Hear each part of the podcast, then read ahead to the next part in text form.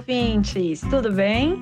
Estamos na segunda temporada do podcast Direito Empresarial Café com Leite. Eu sou Amanda Taide, mineira na origem, com passagem em São Paulo e candanga de coração. Casada, mãe do Pedroca Pipoca de 3 anos e meio. Pedro. Do Luquinhas Pimpão, que está prestes a completar 2 anos. Chute. E tutora do Vira-Lata Farofo. Sou professora doutora da Universidade de Brasília, UNB, dos cursos de Direito Empresarial, Concorrência, Comércio Internacional, Defesa Comercial e Compliance. E este é um podcast voltado para os estudantes de graduação iniciantes no mundo do direito comercial, para que possam aprender ouvindo a bibliografia obrigatória e complementar do nosso curso.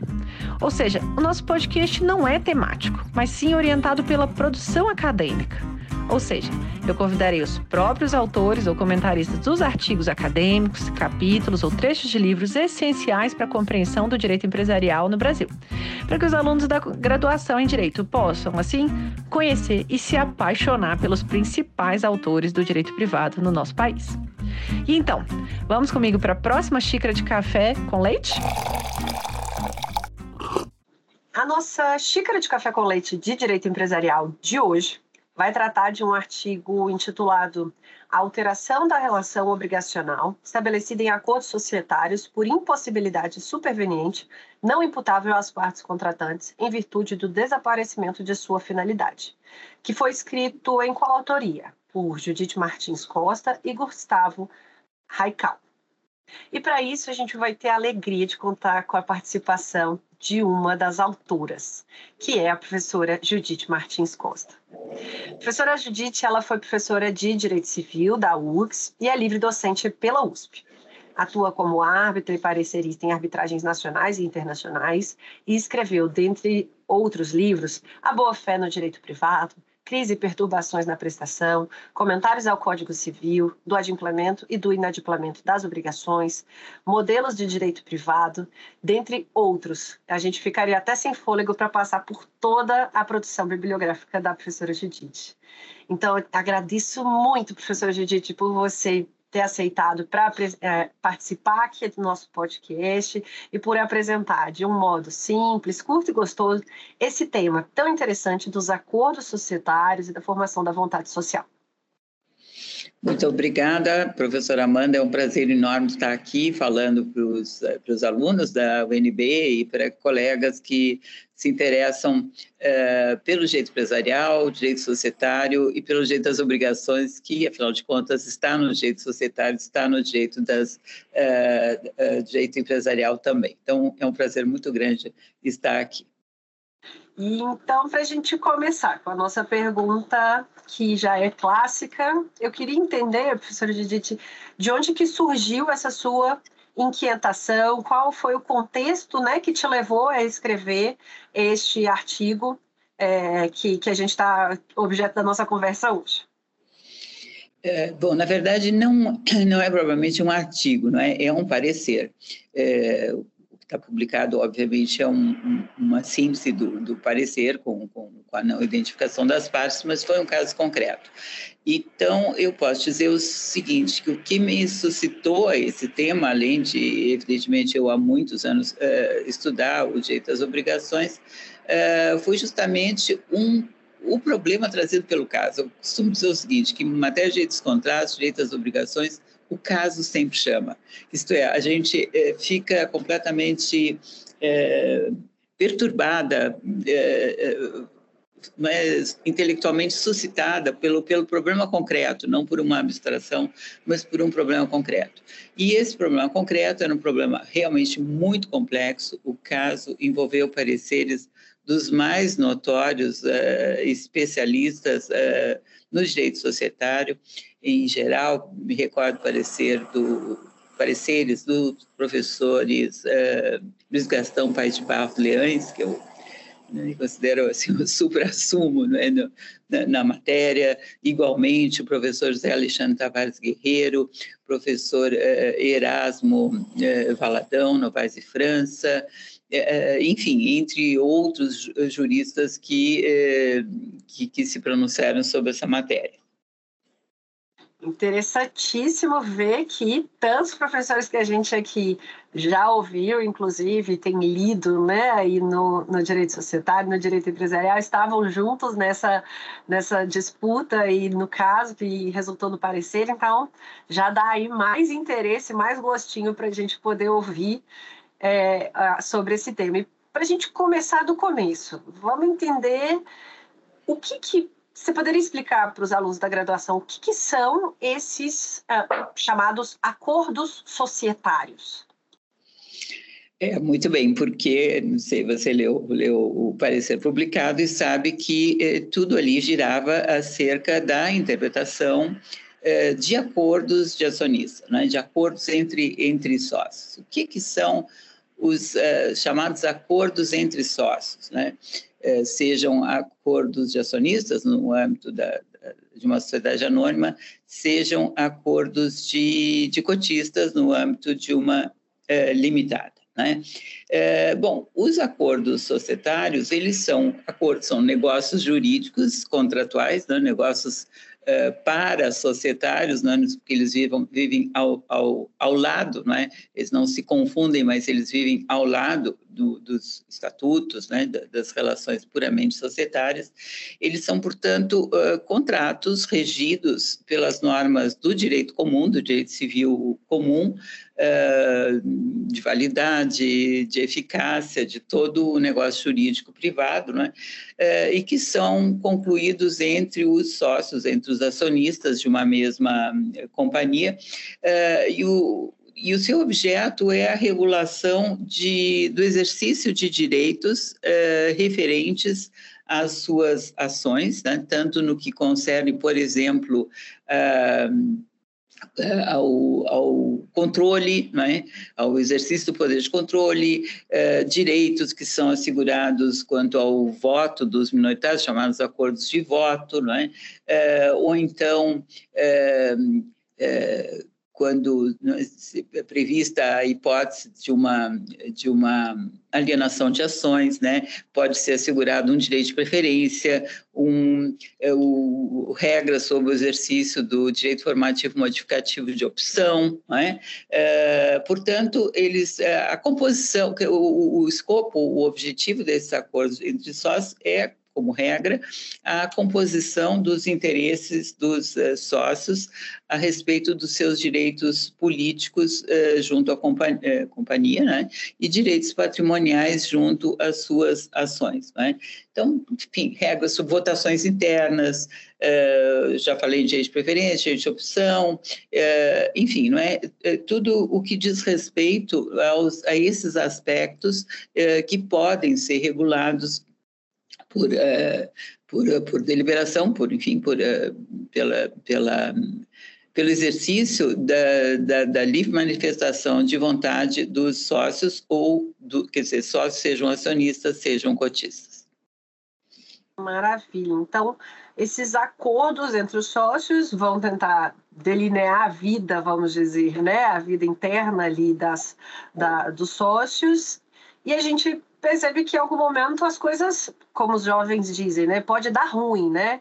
Ah, pode dar alguma coisa errada. O que, que pode acontecer, né, posteriormente à celebração desses acordos entre os sócios?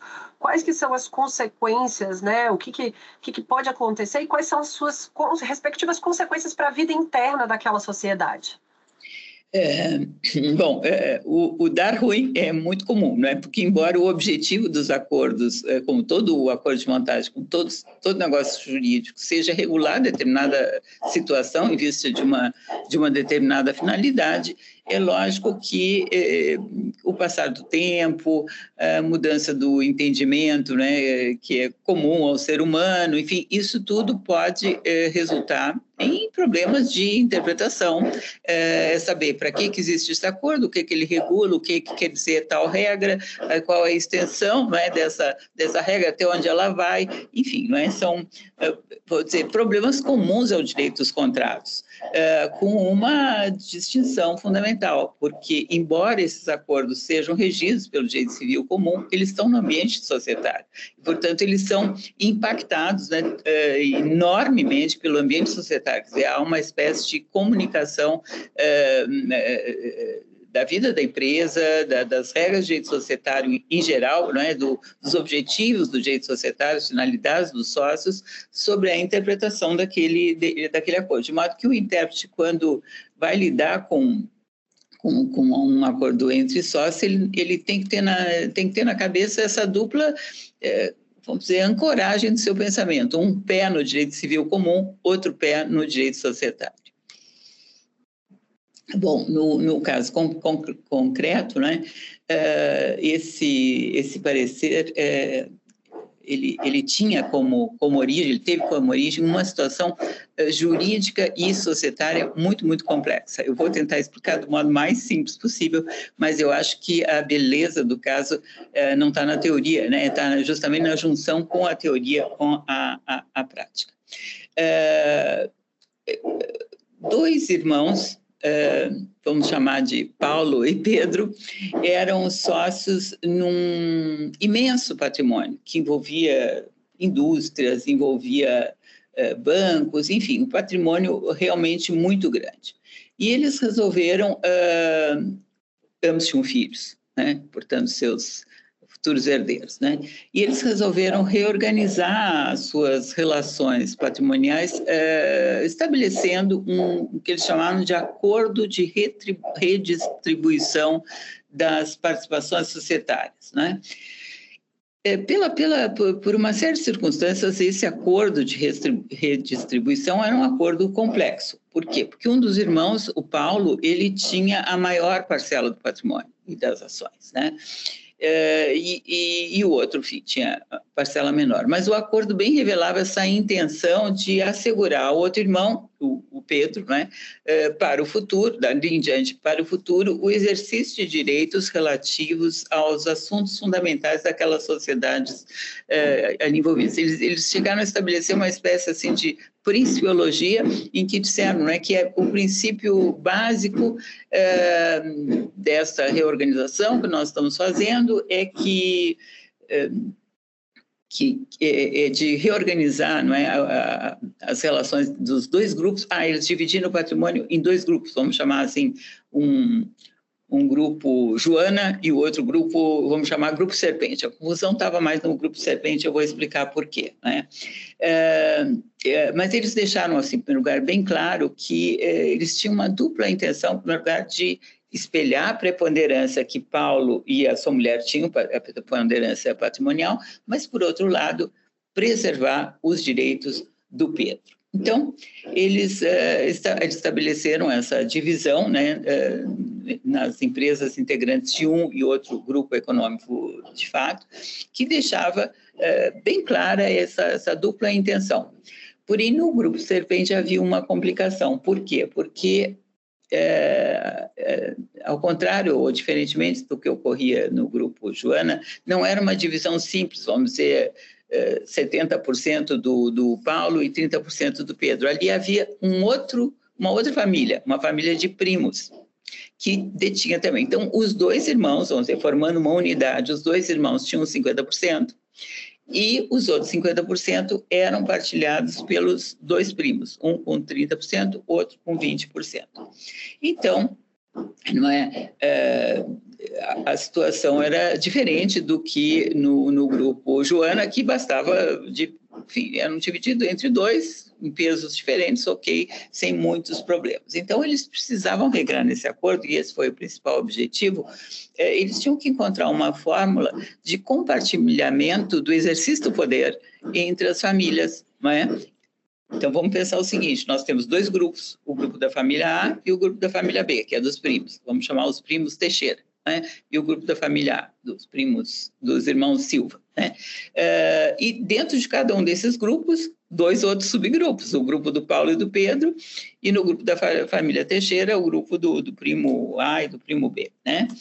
Uh, bom, então, durante muito tempo isso aí funcionou muito bem, ali havia regras referentes à composição do Conselho de Administração, do Conselho Fiscal, regras relativas a, a, a voto, à votação, não é?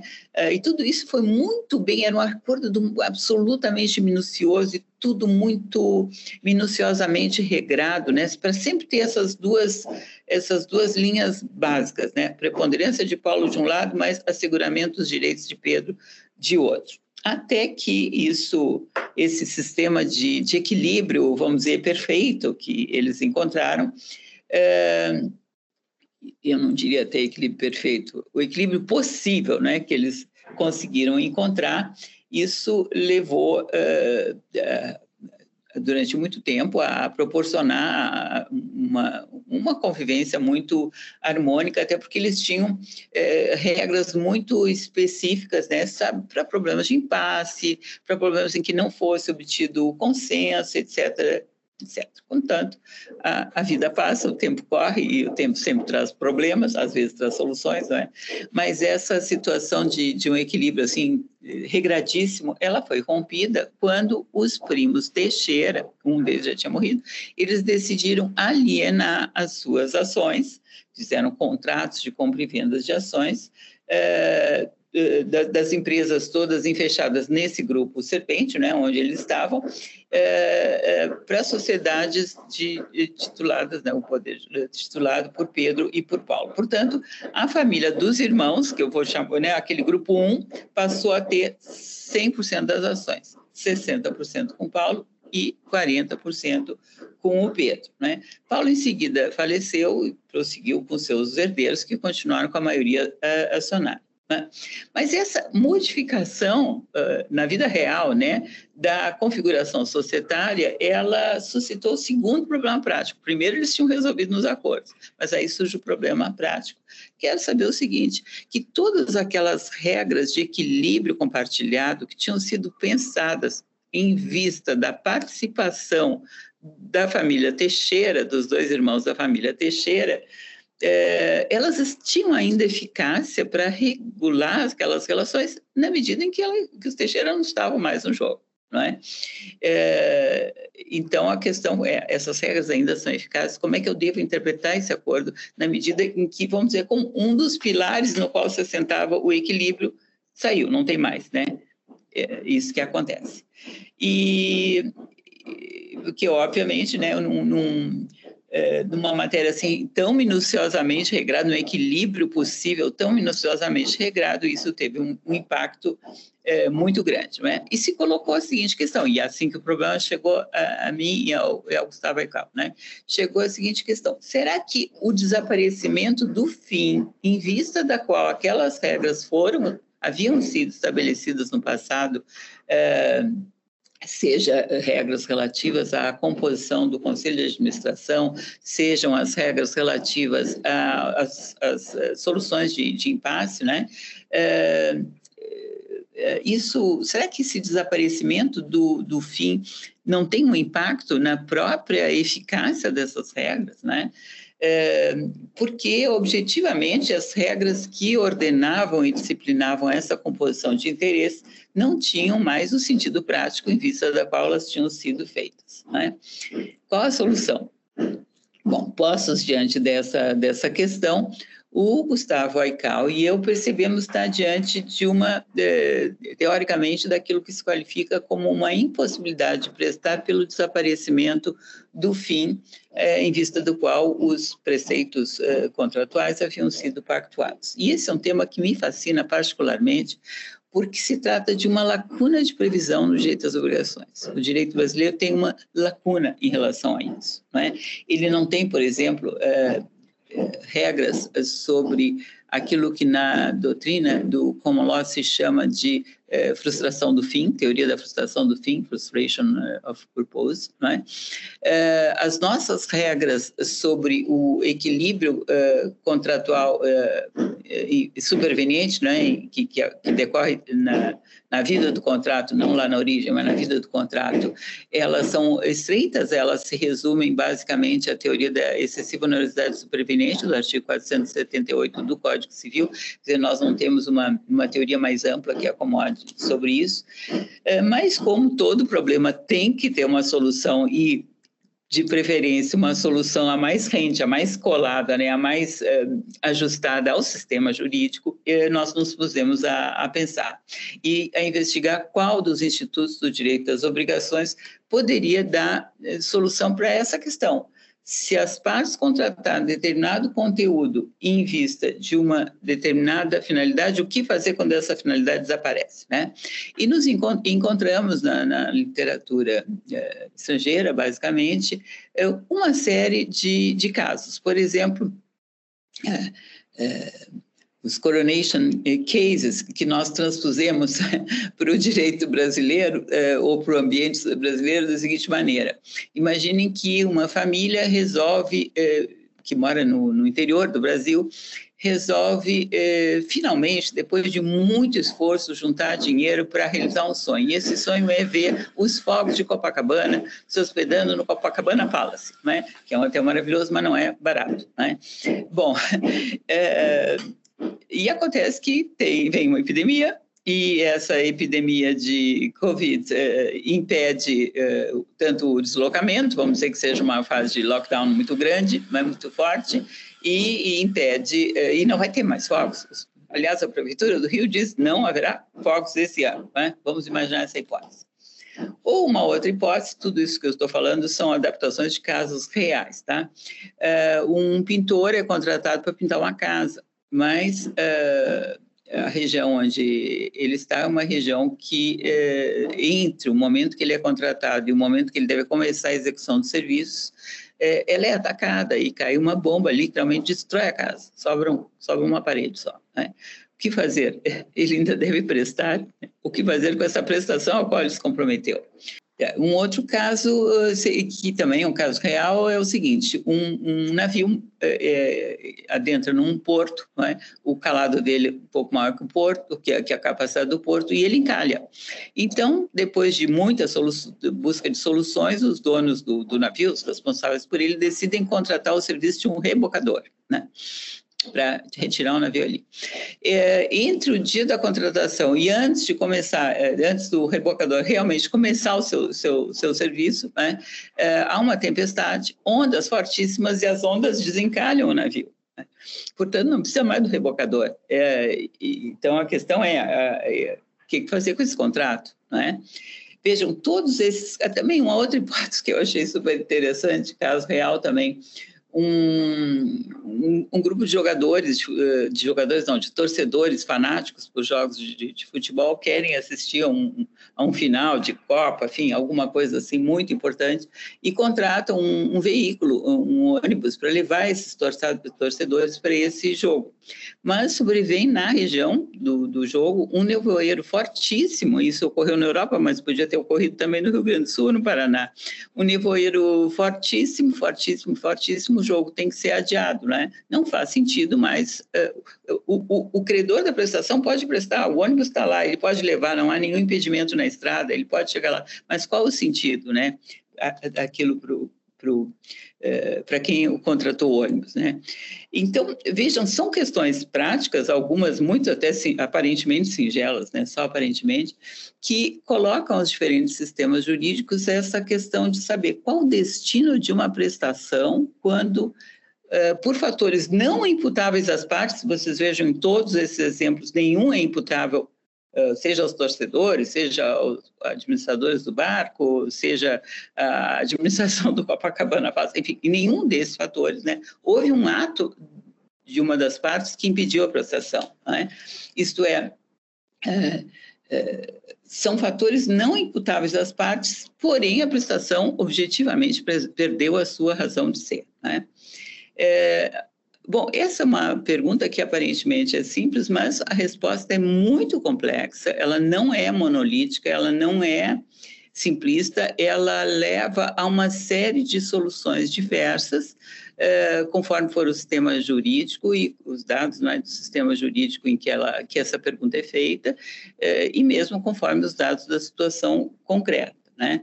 É, por exemplo, em alguns sistemas, é, isso pode ser abrangido pela, pela, pelas regras relativas à alteração da base negocial, né?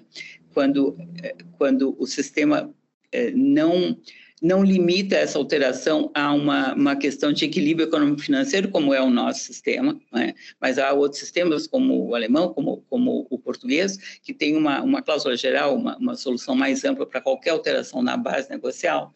É, é, outras teorias buscam explicar a, a, a realização do fim por outra via que não a prestação, é o caso do navio, afinal, aquilo foi, foi a solução estava lá, né? o navio estava livre, leve e solto. Né? É, e não havia, então, necessidade do, do, do rebocador. O caso de desaparecimento do fim por supressão do, do, escopo, do escopo, como é o caso da, da casa que o pintor chega lá não tinha mais casa, não tinha mais, nada foi realizado, mas não havia mais nada o que realizar.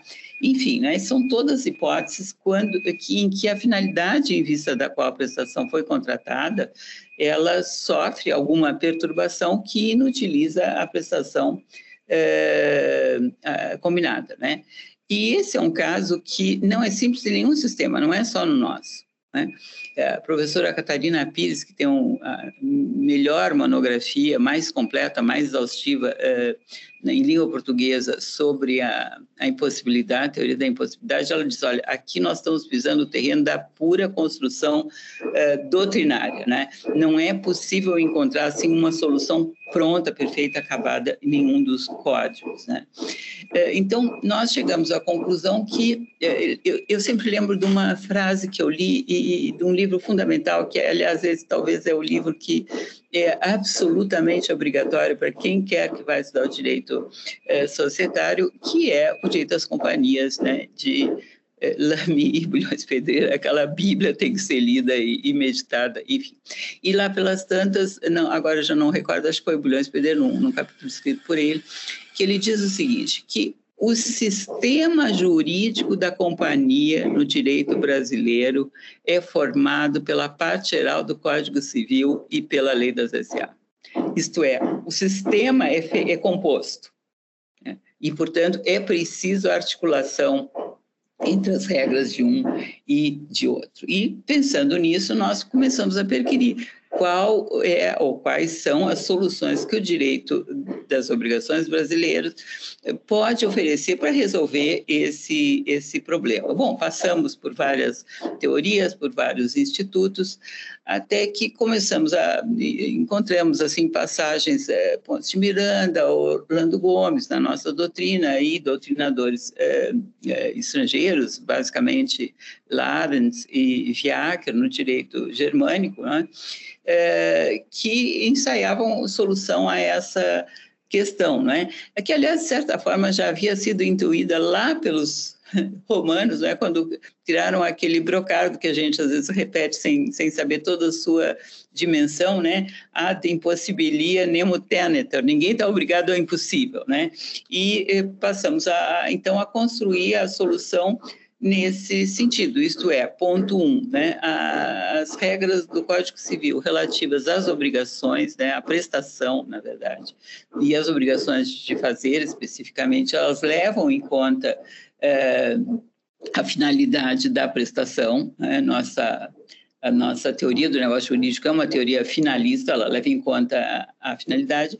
É, é, existe a regra da, da, da, excessiva onerosidade, mas não era exatamente o caso, porque ela é, aquela regra é relativa aos contratos bilaterais, enfim, havia uma série de, de, de entraves, não é? Então, fomos buscar nas regras relativas à impossibilidade de prestar, que são muito difíceis, porque é, eu acho que eu li isso no, no Ponte, depois o professor Clóvis Couto Silva, é, é o tema mais difícil do jeito das obrigações, porque nós, elas não vêm sistematicamente estruturadas no código, elas vêm dispersas, às vezes elas vêm misturadas com problemas de força maior, caso for tudo, né? e, e elas vêm ligadas ali, artigo 247, 248, em seguida, seguidos, é, ligados às modalidades das obrigações, dar, fazer e não fazer. Né? E, então, é, enfim, pesquisando exatamente essas regras, interpretando o contrato à luz das, dessas regras, né, da, da, finalidade em vista do qual ele fora, ele for ajustado, nós chegamos à conclusão que aquelas regras que tinham a sua razão de ser naquele equilíbrio de interesses, elas tinham perdido a, a eficácia. E é, o, a lacuna deveria ser resolvida pelas regras é, gerais do direito societário. Foi isso interessantíssimo. A gente percebe que por mais que haja né, uma tentativa de regulamentação, seja no contrato social, no estatuto social, nos acordos entre sócios, a vida, né, ela traz aí as suas as suas novidades e o direito serve aí para a gente justamente tentar resolver esses problemas, né? Então, super interessante essa construção e reflete um pouco dessa de alguns dos episódios anteriores, em que a gente mostra né, a necessidade de é, uma, uma devida compreensão do direito comercial, do direito civil, muito em parceria né, nessa lógica de direito privado, que não dá para ter visões estanques né, de, de cada um dos ramos. Então, acho que ficou bem, bem claro, super interessante as nuances do caso. Obrigada por compartilhar com a gente. E para a gente caminhar agora para o final, eu queria ouvi-la, professora Didi, é, qual que seria aí a sua recomendação para os alunos que tiverem interesse em estudar, em trabalhar com direito empresarial, considerando toda a sua trajetória acadêmica, profissional, sendo aí uma das professoras mais reconhecidas do Brasil. Então a gente queria te ouvir aí, qual seria a sua recomendação para a nova nova turma? É, eu acho que esse ponto que eu já falei quando, quando citei o, o, o direito das companhias, né? O nosso ensino jurídico, ele tem graves defeitos, e um dos graves defeitos do nosso ensino é que ele é muito compartimentalizado, né? É, eu, na época que lecionava a teoria das obrigações e contratos, eu dizia, mas é um absurdo eu ter que falar com os alunos, né? É, numa cadeira que chama Teoria Geral dos Contratos, só dos contratos civis, porque vai ter um outro professor que vai dar dos contratos empresariais, um outro dos contratos administrativos, o um outro dos contratos trabalhistas, enfim, uma teoria geral, é uma teoria geral que tem que abranger tudo isso. Sempre fui muito inconformada com essas secções que me parecem muito antinaturais, porque no direito tudo se comunica. Né? Um problema raramente, a não ser que seja muito simples, ele vai postular a solução com base só num dos campos, né, de uma das, das áreas, né, em geral, a, a interdisciplinariedade é, é insta ao direito. Então, eu acho que o maior conselho que eu diria era isso: tentem é, sempre estudar não apenas o direito comercial, não apenas o direito societário, mas muito fortemente o direito civil em dois campos. Né? Pode não gostar de direito de seções, direito de família, mas pelo menos dois campos, né? que é a parte geral e a teoria geral das obrigações. Né? Por quê? Porque essas não são só a base do direito civil, elas são a base para tudo é para tudo, para todos os ramos. Né? Tudo está lá, tudo está nesses dois ramos. Então, eu acho que essa articulação que nós não encontramos muito frequentemente entre os doutrinadores. Né?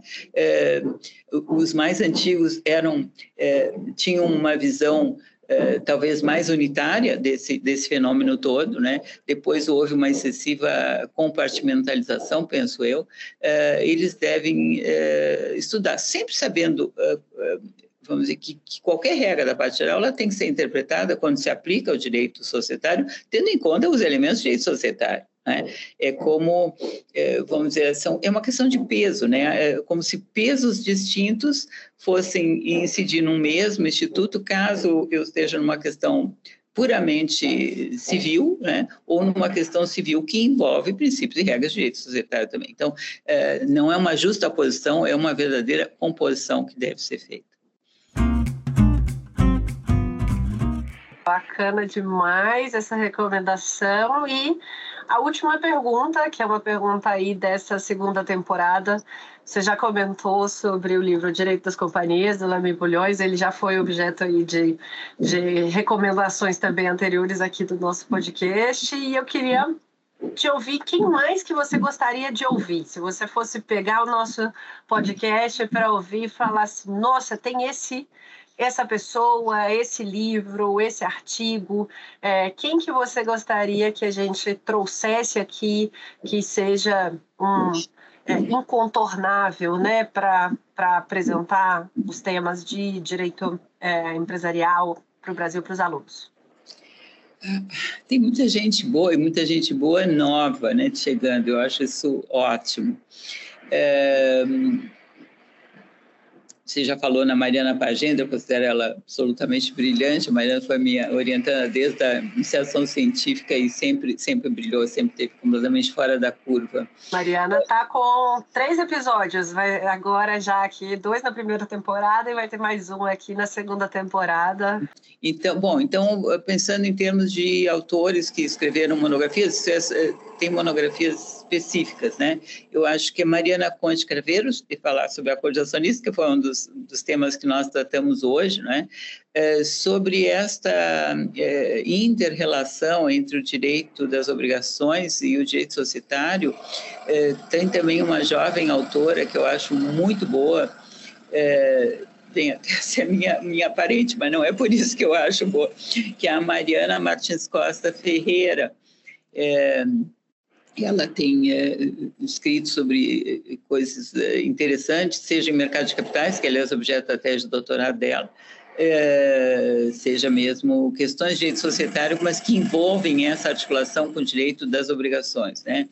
É, matéria de fundos de investimento, que eu acho que é uma matéria riquíssima para se tratar e, em geral, os autores ficam só, só, só nas regras da CVM e não pensam nessa articulação com o Código Civil, no qual, inclusive, os fundos estão regrados. Aí tem muita gente boa, né? além do Otávio Yasbeck, tem o, o, o Tiago Tanus, que é excelente, é, tem o, o Carlos Portugal Gouveia, também, que escreve sobre essa matéria.